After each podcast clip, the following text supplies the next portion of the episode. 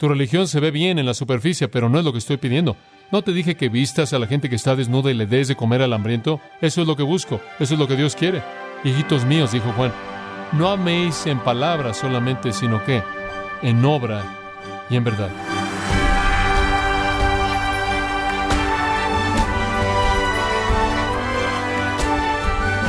Le damos la bienvenida a esta edición de Gracia a vosotros con el pastor John MacArthur. Hay cristianos que dicen que para estar separados del mundo solo deben apoyar empresas propiedad de cristianos, no deben ir al cine o a restaurantes que tienen bar o espectáculos públicos. Pero, ¿qué es lo que verdaderamente significa estar separados del mundo? En el estudio de hoy, John MacArthur nos muestra por qué no ser del mundo tiene más que ver con su pensamiento interno que con una acción externa. Y por esto es crítico para vivir una vida de integridad.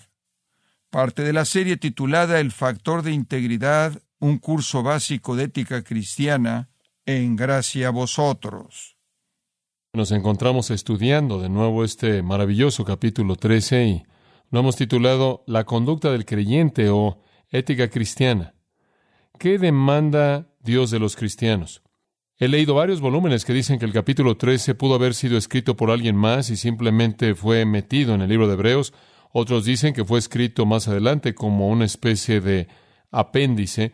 Mi propia postura en particular es que es muy, muy importante, que es parte vital de la carta entera y que no es nada más que el clímax. Los judíos, como usted bien sabe, a quienes esto fue escrito, vivieron sus vidas conforme a la ley, bajo el antiguo pacto, el cual habían vivido bajo ese. Habían muchas, muchas reglas. De hecho, la vida era gobernada por reglas. El Antiguo Testamento mismo está cargado de estándares, está cargado de patrones éticos, está cargado de principios de conducta que tienen que ver con todo tipo de situación y todo tipo de relación. Entonces los judíos estaban muy acostumbrados a vivir ese tipo de vida. Estaban muy acostumbrados a vivir una vida que tenía que estarse moviendo de principio a principio a principio, así era conducida. Entendían muy poco acerca de algún tipo de libertinaje o algún tipo de vida sin leyes. Estaban prescritos a patrones legales toda su vida. Y de hecho, desde el comienzo mismo, este había sido el diseño de Dios, porque Dios diseñó que ellos, al seguir estos ciertos patrones, fueran una nación excepcional en el mundo, que cualquier persona en el mundo pudiera identificar a un judío por la dieta, por la ropa, por la economía, por todas las características de sus relaciones con otras personas, por su actitud hacia hombres y su actitud hacia Dios. Dios quería que los judíos sobresalieran en la sociedad como un pueblo excepcional, para que la gente pudiera verlos, vieran que eran diferentes, vieran las características positivas que poseían y se vieran atraídos al Dios, quien era su Dios, quien hacía todo esto posible. Y entonces realmente su identidad única tenía que ver con su testimonio. El hecho de que alcanzaran al mundo dependía del hecho de que el mundo los viera y viera algo en ellos que ellos deseaban, un tipo de vida que era diferente. De hecho, en Éxodo, creo que es el capítulo 19, la Biblia llama a los judíos un reino de sacerdotes. Ahora, la función de un sacerdote era llevarle a los hombres a Dios, llevarle a los hombres a Dios, y eso es exactamente lo que Israel debía hacer. Entonces las leyes para Israel eran muy, muy importantes, y su conducta estaba basada en estos principios y eran con el propósito de llamar la atención de los hombres en últimas a Dios. Ahora es interesante también que se sumergieron tanto en el legalismo que se alejaron más allá de lo que Dios quiso que se alejaran. Dios les dio suficientes leyes para mantener las cosas y simplemente les encantaron las leyes y se excedieron y simplemente comenzaron a inventar leyes y terminaron con una serie entera de leyes que transmitieron oralmente, en otras palabras, simplemente las hablaban de generación a generación y esta serie de leyes orales fue conocida como el Mishnah. Y usted quizá está familiarizado con eso si sabe algo de la historia judía. La palabra Shana significa enseñar o repetir oralmente. Entonces, esto fue transmitido oralmente y fue llamado el Mishnah y finalmente pensaron que debían escribirlo todo y lo escribieron y lo llamaron el Talmud. Y el Talmud judío es la codificación de todas las leyes judías añadidas a las escrituras. Y digo, es masivo, es algo monstruoso. Durante el tiempo de Jesucristo, si usted estudia el Nuevo Testamento, usted descubre que los judíos eran meticulosos con obedecer leyes, ¿no es cierto? Literalmente se enojaron cuando vieron a los discípulos de Jesús no haciendo las cosas que fueron prescritas por la ley, o cuando Jesús hizo algo que no era permitido en la ley.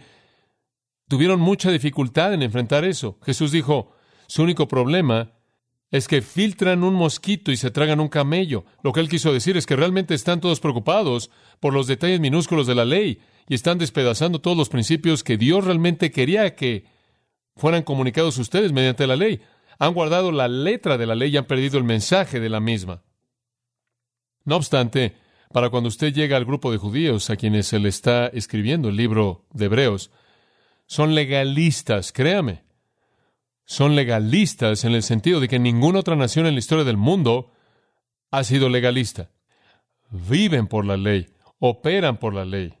No saben nada de libertad, solo de estar apegado a un sistema. No eran espíritus libres, no eran los que tomaban la iniciativa para hacer las cosas, no eran libertinos, eran legalistas estrictos. La única vida que conocieron. Ahora observa esto. Aquí viene el nuevo pacto, ¿verdad? Aquí viene el nuevo pacto y el primer hombre que realmente explicó el nuevo pacto fue Pablo. Y Pablo vino y dijo, quiero que sepan que el nuevo pacto no es ley, es gracia. Y claro, él destrozó a los judíos con eso. No tenían concepto de eso.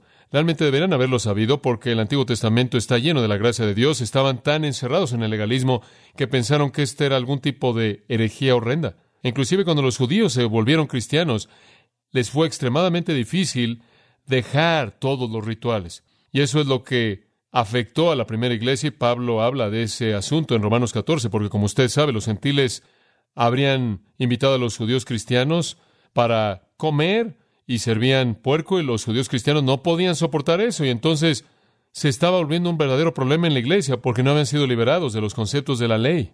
Pero usted sabe, conforme estudiamos el Nuevo Testamento, descubrimos que el nuevo pacto los libera de todas las características ceremoniales de la ley, no los asuntos morales, sino los ceremoniales. No deben haber más festividades, no más sacrificios, no más días santos, no más rituales, no más templo, no más sacerdotes, no más ofrendas. Todo se acabó. Todos esos estándares pequeños, insignificantes, legalistas, han pasado. Todo es gracia. En la cruz Jesús dijo, Tetelestai, consumado es. Él lo hizo todo. Y lo único que tiene que hacer es creer. Bueno, usted sabe, para que un judío enfrente ese, ese es un problema muy, muy difícil, muy difícil.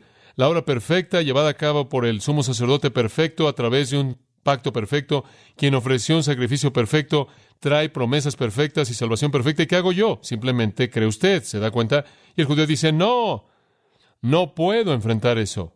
Esa cruz va en contra de todo lo que he conocido. ¿No tenemos que hacer algo? Digo, ¿No hay algún estándar? Digo, me sentiría tan cómodo si tuviera unos cuantos. La ley ya no es el camino. Ya no hay ningún principio. No puedo tan solo ejercer una especie de libertad y hacer lo que quiero. Bueno, la respuesta a la pregunta es no. Debido a que usted se convierte en un cristiano no significa que de pronto ya no hay ninguna regla. Dios tiene estándares. Ahora, yo creo que si usted entra con eso en el capítulo 13, en su mente, usted va a entender lo que él está confrontando. Él necesita cerrar este libro con algunos principios, de lo contrario va a dejar a algunos judíos realmente tratando de entender cuál es su obligación hacia Dios, porque ellos saben que Dios no ha cambiado y Dios espera ciertas cosas de sus hijos, sean antiguo o nuevo pacto. Y entonces, conforme usted llega al capítulo 3, el Espíritu Santo presenta un sí resonante a sus preguntas y dice, sí, hay estándares. No los salvan no los llevan a Dios, ni siquiera hacen que usted le caiga mejor a Dios. Usted le cae bien a Dios de manera total. Él lo ama a usted de manera infinita. Pero hay algunos estándares que son muy, muy importantes. Y usted puede imaginar a un judío diciendo, bueno, ya no somos el testigo nacional. Hemos sido reemplazados por la iglesia. Hombre, se acabó la presión, disfruta de la vida. Digo, no necesitamos ya sobresalir en el mundo, no necesitamos obedecer los estatutos y mandamientos que las naciones podrían ver y decir de nosotros, miren, deben pertenecer a un Dios que está por encima de todos los dioses. Hombre, debemos volvernos a ese Dios. No, ya no tenemos que hacer eso más. Hombre, se acabó. Israel ha sido temporalmente hecho un lado. La iglesia está vigente. Simplemente podemos relajarnos. El Espíritu Santo dice, no, son parte de la iglesia. La iglesia está constituida de judío y gentil. Los estándares no son minimizados en absoluto. Los estándares están ahí. Dios espera que usted se conduzca de tal manera que los hombres todavía vean sus buenas obras y hagan qué? Glorifiquen a vuestro Padre que está en los cielos. Eso no ha cambiado en absoluto. Y entonces, mientras que Israel ya no es una nación testigo, el cuerpo entero de la iglesia, judío y gentil, es el testigo de Dios. Y entonces hay principios. Y entonces, conforme usted llega al capítulo 13, eso es lo que realmente él simplemente delinea. Él simplemente va por el capítulo dando algunos principios muy básicos para la vida cristiana para que podamos tener un testimonio en el mundo. Ahora vemos tres cosas en el capítulo y vemos ética, los principios, ejemplo, el patrón que debemos seguir, energía, el poder que lo hace posible. Tenemos los principios, tenemos una vida ejemplar que seguir y tenemos la energía para hacerlos operar. Ahora hemos estado hablando de los principios, la ética. Y vemos eso en los primeros 19 versículos, la ética de la vida cristiana, y son dados. Y realmente lo que sucede aquí es que todo en cierta manera es reducido a conceptos generales simples. Y en primer lugar, simplemente permítame decir esto. Hay tres categorías de ética cristiana. Número uno, en relación a otros. Cubrimos eso, ¿verdad? Y en relación a otros, Él pide dos cosas. Amor sostenido y empatía. Amor sostenido y empatía. El amor simplemente va a cubrirlo todo, ¿no es cierto? y preocúpense unos de otros. Después, la segunda categoría, comenzando en el versículo 4, fue en relación a nosotros mismos. Hay algunos estándares muy importantes en relación a nosotros mismos. Número uno fue pureza sexual, versículo 4. Honrosos en todos el matrimonio y el hecho sin mancilla, pero a los fornicarios y a los adúlteros los juzgará Dios. Leí en donde Pablo dijo que cuando usted peca en el sexo, usted peca contra su propio cuerpo. La segunda en relación a nosotros mismos es satisfacción, versículos 5 y 6. Aprendan a estar sin avaricia, aprendan a estar satisfechos con las cosas que tienen y sepan que el Señor va a ayudar y va a cuidar de sus necesidades. Entonces, en relación a nosotros mismos, debe haber pureza sexual y satisfacción. En tercer lugar, y vamos a retomarlo en este punto, en esta noche, debe haber perseverancia. En relación a nosotros mismos, Dios desea que seamos perseverantes. Observa el versículo 9, y lo voy a leer. No os dejéis llevar de doctrinas diversas y extrañas, porque buena cosa es afirmar el corazón con la gracia, no con viandas, que nunca aprovecharon a los que se han ocupado de ellas. Ahora aquí les está diciendo, no se atoren en el legalismo. Sí hay estándares morales, pero no son los asuntos ceremoniales externos como lo que ustedes comen. Observe lo que dice que su corazón esté establecido con qué? Gracia, no ley. Que su vida esté arraigada y establecida sobre la gracia, no en base a la ley externa. Cosas superficiales como leyes ceremoniales, y cierto tipo de alimento, y cierto tipo de ropa, y cierto tipo de días santos, y cierto esto, y cierto aquello, las cuales no les han aprovechado aquellos que se han ocupado con ellas. Él dice, miren, de hecho, todos aquellos que están atorados aún en el judaísmo todavía están cumpliendo con todas las leyes y están perdidos, están perdidos. Ahora regrese por un momento al versículo 7. Acordaos de los que tienen autoridad sobre vosotros, que os hablaron la palabra de Dios, considerad cuál sea el resultado de su conducta e imitad su fe. Él dice esto, miren aquellos que vinieron antes de ustedes y vean cómo permanecieron fieles.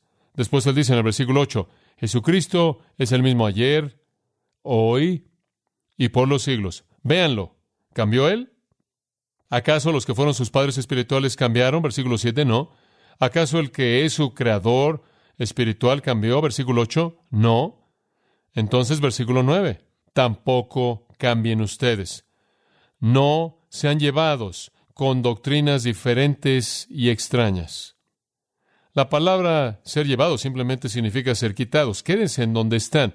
Una de las estrategias más sutiles de Satanás en contra del cristiano es alejarlo de la doctrina sana, es envolverlo en algún tipo de doctrina que resulta estar siendo soplada por la brisa en algún punto dado. Cristo no ha cambiado, sus ancestros no han cambiado, no cambien ustedes. Una de las cosas más tristes en el mundo es alguien que hace una profesión de Cristo, que cree en Cristo, quizás verdaderamente salvo, y de pronto es arrastrado por alguna doctrina falsa y pierde su eficacia, su gozo, pierde su recompensa, pierde su eficacia. Esta es la estrategia de Satanás. Satanás ha destruido muchas veces el testimonio de un cristiano, ha robado muchas veces a un cristiano de todo su gozo y toda su eficacia al desviarlo por la falsa doctrina. Simplemente para darle una pequeña indicación de cómo Satanás opera de esta manera, permítame tan solo compartir algunos pasajes en la Escritura con usted y dejar que el Espíritu Santo lleve a cabo la enseñanza por un minuto. En Hechos capítulo 20, versículo 29, no trate de seguirme, simplemente si quiere escribirlos, pero puede buscarlos después. Pero en Hechos 20, 29, Pablo se está preparando para dejar Éfeso, y él pasó tres años ahí, digo, tres años diligentes. Él pasó noche y día orando por estas personas, enseñándoles todo el día durante tres años.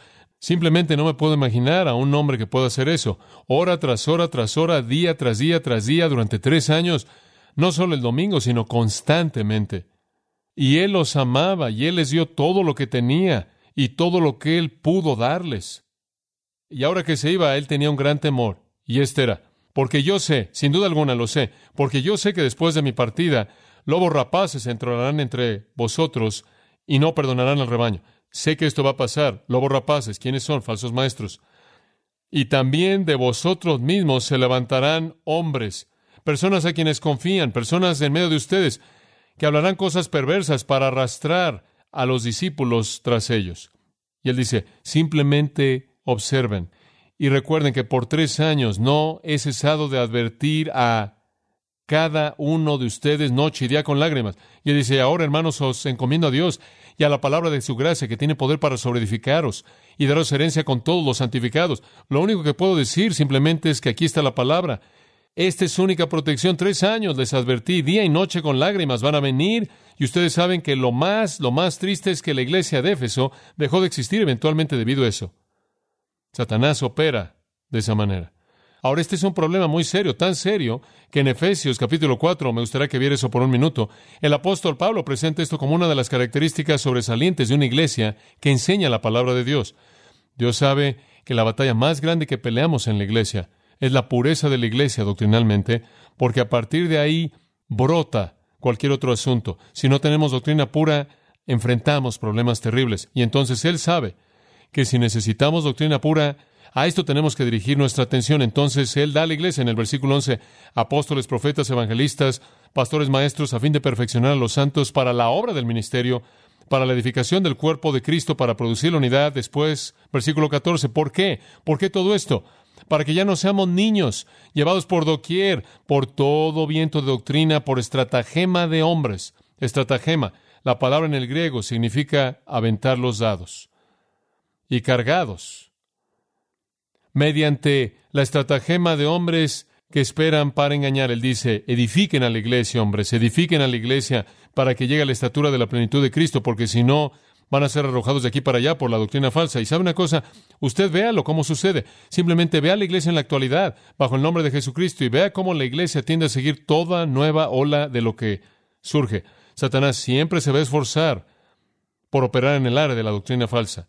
Y la iglesia puede ser como niños pequeños. Usted sabe, como sus niños pequeños están arrastrándose ahí en el suelo y no tienen idea de lo que entra a la boca, lo que debe entrar a la boca y lo que no debe entrar. Se lo meten todo ahí. ¿Por qué? No tienen capacidad de discernir. Ni siquiera saben lo que es bueno para ellos. Si usted le dijera a un niño que para cuando tuviera tres años él podría decidir qué va a comer, él habría muerto ya para cuando llegara a los cinco años. Él habría muerto nada más de puros dulces. Los niños no tienen capacidad de discernir lo que es bueno, y ese es exactamente el problema en la iglesia. La iglesia en la actualidad, debido a una falta de enseñanza doctrinal sólida, está poblada en términos masivos por bebés que se tragan lo que todo el mundo dice porque no tienen la madurez para discernir. No solo necesitamos enseñarle a la congregación qué evitar, sino que necesitamos enseñarles los principios que les van a permitir formar sus propias convicciones al respecto y tomar sus propias decisiones. Y entonces es muy importante que se nos enseñe doctrina. Aquí es donde entra Satanás. Permítame profundizar y repasar un pasaje que usted conoce, Primera de Juan 2. Usted no puede ser estable, usted no puede perseverar hasta que usted esté nutrido por la doctrina. Esto es lo que está diciendo. Ahora observen, de Juan 2.12. Os escribo hijitos, y aquí está la palabra tecnia, y él no está hablando de bebés en Cristo, él está hablando de niños en el sentido general. Simplemente todos ustedes que son los descendientes de Dios, todo creyente sean un bebé en Cristo muy maduro, todos son los hijos de Dios en el sentido tecnia. Él dice, os escribo a vosotros, tecnia, porque vuestros pecados son perdonados por causa de su nombre. Ahora él divide a los hijos de Dios en tres categorías. Os he escrito a vosotros, padres, porque habéis conocido a aquel que es desde el principio. Usted sabe, usted puede identificar un padre espiritual, él tiene la profundidad de conocimiento, él conoce a Dios, él entiende algo de la eternidad y quién es Dios. Os escribo a vosotros, jóvenes, porque habéis vencido al maligno. Os escribo a vosotros, hijitos, porque saben cómo decir papá. Eso es todo. Ahora, aquí usted tiene tres clasificaciones de crecimiento espiritual, bebés, jóvenes y padres. Comencemos con los niños. Ahora, la palabra niños aquí, os he escrito a vosotros, hijitos, no es tecnia, es paidía. Niños pequeños. Para distinguirlos del término general tecnia, refiriéndose a todos los cristianos, él los aísla específicamente como los pequeños. Y lo único que un pequeño realmente sabe es el Padre. Es el apego, su deleite, su dependencia, es confianza simple. Romanos 8:15, Abba Padres, es un niño. Hay algunos cristianos que realmente no saben nada más que eso, pero los jóvenes conocen más que eso. Versículo 13, habéis vencido al maligno. Fabuloso. Versículo 14, él dice, os escribo a los jóvenes a la mitad porque sois fuertes y la palabra permanece en vosotros y habéis vencido al maligno. ¿Sabe una cosa? Solo hay una manera de vencer al maligno y es tener que la palabra morando en usted. ¿Y cómo es que el maligno opera? Él aparece como un ángel de qué? Luz, le dije antes, lo repito. Satanás opera en el área de doctrina falsa. 99 de 100 veces, ahí es en donde él está ocupado. Satanás no creo está ocupado en el bar local. No creo que Satanás está funcionando en todo tipo de cosas así. Creo que la carne, los deseos de la carne, todo eso se encarga de sí misma. Satanás opera en el área de la religión. Él es un ángel de luz. Él se enmascara en la religión. Él es un falso profeta. Y entonces, como puede ver, no es sino hasta que usted crece en la palabra, hasta llegar a la estatura de un joven que usted literalmente lo vence. ¿Sabe usted quién es vulnerable a la falsa doctrina? Los bebés, ¿verdad? Él dice, jóvenes, la palabra permanece en ustedes y ustedes lo vencen. En otras palabras, si he crecido al nivel de un joven espiritualmente, la doctrina falsa no es mi problema. La Biblia dice que cuando usted es salvo, usted vence al mundo. Cuando usted llega a ser un joven, usted vence al diablo. Hay una cosa que usted nunca vence. ¿Qué queda? La carne. Esperamos la glorificación de nuestros cuerpos para vencer la carne. Pero cuando usted llega a cierto punto en su madurez en la palabra de Dios, la doctrina falsa ya no es un problema. Pero mientras que usted sea un bebé, lo es. Ahora, con eso en mente, leyendo de nuevo de nuestro pasaje en Hebreos, Veamos lo que él está diciendo. No seas llevados con doctrinas varias y extrañas, porque es bueno que el corazón sea establecido con gracia, no con viandas, las cuales no aprovechan aquellos que se ocupan en ellas. ¿Qué es lo que él está diciendo? No sean bebés, no sean arrastrados a la falsa doctrina. Ahora, si usted va a evitar eso, ¿qué tiene que hacer? ¿Ser nutrido en qué? En la sana doctrina. Y de nuevo, usted regresa al mismo principio que hemos repetido tantas veces, que la palabra de Dios es la clave. Ahora usted observa que él dice aquí, usted sabe, la vida cristiana no gira en torno a la ley ceremonial, no alimentos, no carnes o alimentos, y los judíos estaban tan acostumbrados a las leyes alimenticias y rituales alimenticios, que era difícil para ellos dejar eso. Hay un versículo interesante, es 1 Corintios 8:8, escuche lo que dice pero el alimento no nos hará más aceptos a Dios. Bastante simple. A Dios no le importa lo que usted coma. El alimento no nos hace más aceptos a Dios. No somos peores si no comemos, ni mejores si comemos. En otras palabras, a Dios no le importa su dieta religiosa. Eso es exactamente lo que él dice en el versículo 9. Que su corazón se establezca con gracia, no con ceremonia. En 1 Timoteo, de hecho, y este es un versículo interesante, hay muchas ramificaciones, permítame leerlo tan solo brevemente. 1 Timoteo 4:3, algunos falsos profetas van a venir prohibiendo casarse. Usted observa a cualquiera que propaga el celibato. Normalmente, eventualmente, su movimiento va a dejar de existir. Pero fuera de eso, eso es anti-escritural y mandando que os abstengáis de alimentos. Algunas personas van a venir y van a decir no deben comer eso, no deben comer esto, no deben y demás y demás. Y la Biblia simplemente dice, Dios ha creado todas las cosas para ser recibidas con gratitud por aquellos que creen y conocen la verdad, porque todo lo que Dios creó es bueno y nada es de desecharse si se recibe con gratitud, porque por la palabra de Dios y la oración es santificado. Esa es la razón por la que usted ora antes de comer. Entonces, no estamos hablando de leyes alimenticia. ¿Se acuerda usted de la visión de Pedro en Hechos 10? Él vio a todos los animales ahí en la sábana y él oyó la palabra, levántate Pedro, mata y come. No llames nada inmundo que Dios ha santificado. En Romanos 14 Pablo dice, el reino de Dios no es comida, bebida, sino justicia y gozo en el Espíritu Santo. Entonces no escucha a los judaizantes, no escucha a los gnósticos que promueven el error de que ciertos alimentos agradan a Dios y otros no. No es así. El cristianismo ha hecho que toda la observancia externa sea inválida y Dios se preocupa por la gracia en su corazón. En 1 Corintios 15 me encanta esto y simplemente se lo leo. ¿Se acuerda de este versículo? Por tanto, mis amados hermanos, sed perseverantes, inamovibles, siempre abundando en la obra del Señor, sabiendo que vuestra obra en el Señor no es en vano.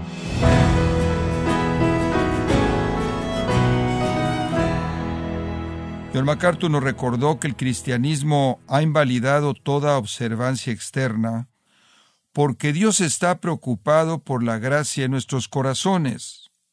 Esto es parte de la serie titulada El factor de integridad, un curso básico de ética cristiana, aquí en gracia a vosotros. Y quiero recordarle, estimado oyente, que tenemos a su disposición el libro Los Pilares del Carácter Cristiano, escrito por John MacArthur, donde nos enseña las actitudes internas del corazón que forman la ética cristiana, y son las que Dios considera más importantes.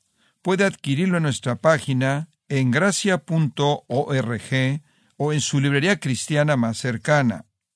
Y también quiero comentarle que puede descargar todos los sermones de esta serie El factor de integridad, un curso básico de ética cristiana, así como todos aquellos que he escuchado en días, semanas o meses anteriores en gracia.org.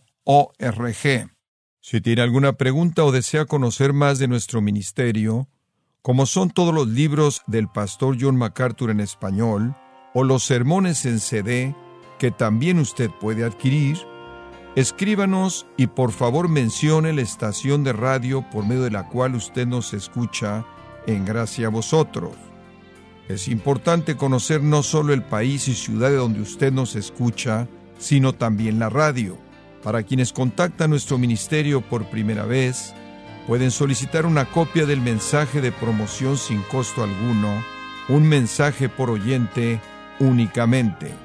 Si usted vive en los Estados Unidos o Puerto Rico, escríbanos a Gracia Vosotros, P.O. Box 4000, Panorama City, California 91412. O puede escribirnos a través del siguiente correo electrónico radio arroba. Bueno, en nombre de John MacArthur y el personal de este organismo, queremos darle las gracias por su tiempo y sintonía y queremos pedirle que no deje de orar por este ministerio, como también por la estación de radio por la cual usted nos escucha de lunes a viernes. Este es su amigo Miguel Contreras, invitándola a que sintonice nuestra próxima edición para que juntos continuemos desatando la verdad de Dios un versículo a la vez no se lo pierda, aquí en Gracia a Vosotros.